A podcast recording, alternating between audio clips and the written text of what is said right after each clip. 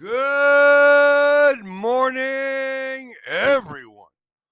And thank you for listening to Truly English Podcast by Matthew. Today is season 3, episode 84. Hoy es temporada 3, episodio 84.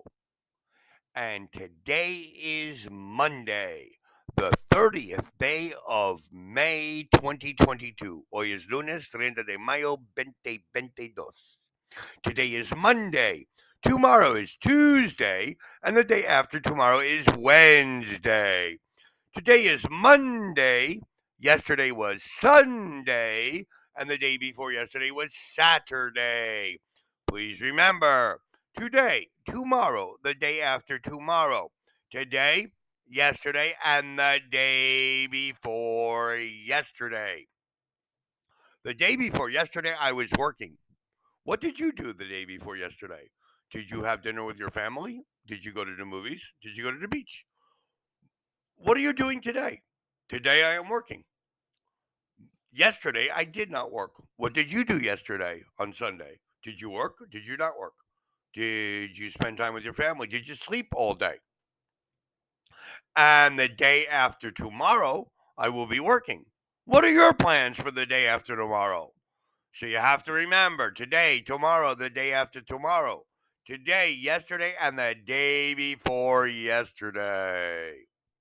So, who, what, where, when, why, how, which, who, what, where, when, why, how, which, who, what, where, when, why, how, which, who, can, what, qué, where, donde, why, por qué, who, what, where, when, where, donde, why, when, cuando, how, como, why, por qué, who. Who was your favorite teacher when you were in school? What is your favorite food? Where do you live? Where does your family live? When is your birthday? Why is the sky blue? Which do you prefer, Coca Cola or Pepsi Cola?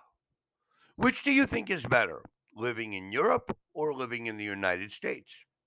Who, what, where, when, why, how, which? Today's lesson, we're going to continue from last week with the word the or the. This is part two.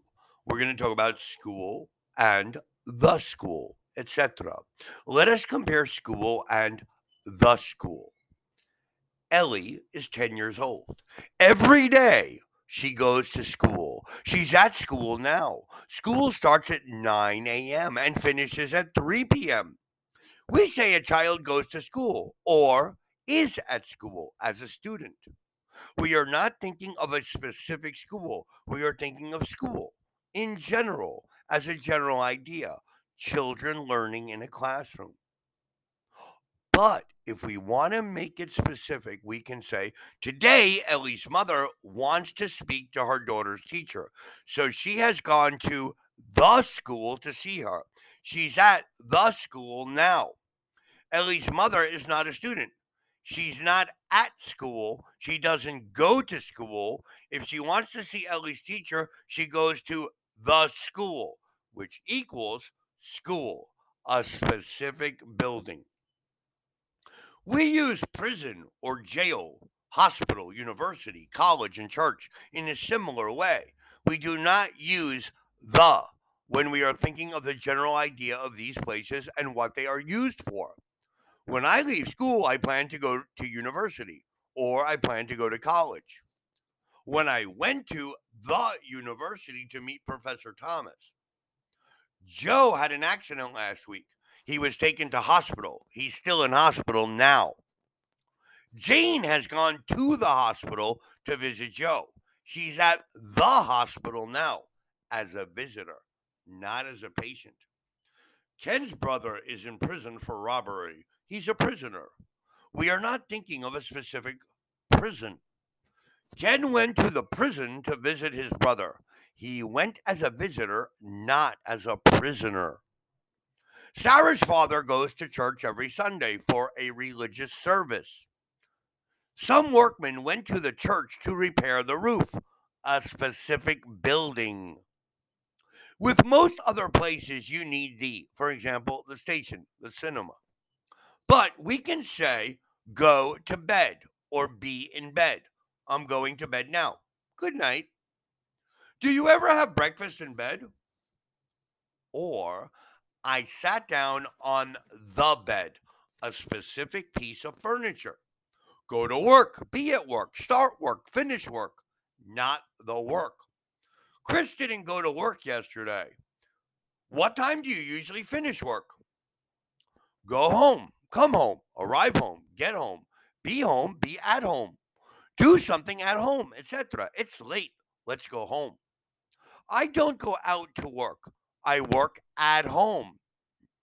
Not specific, general. So please remember, it's really simple if you think about this.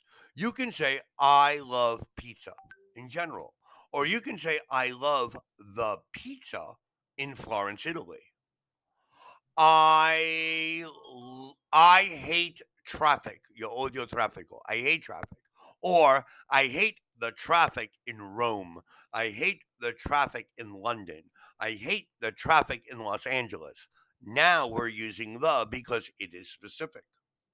So please take notes, practice this today. And also, if you have any questions, comments, or requests for future episodes, please send them to me at info at trulyenglish.com.mx or in our Facebook, Instagram, or Twitter page, or here in Anchor Podcast, all under the name Truly English.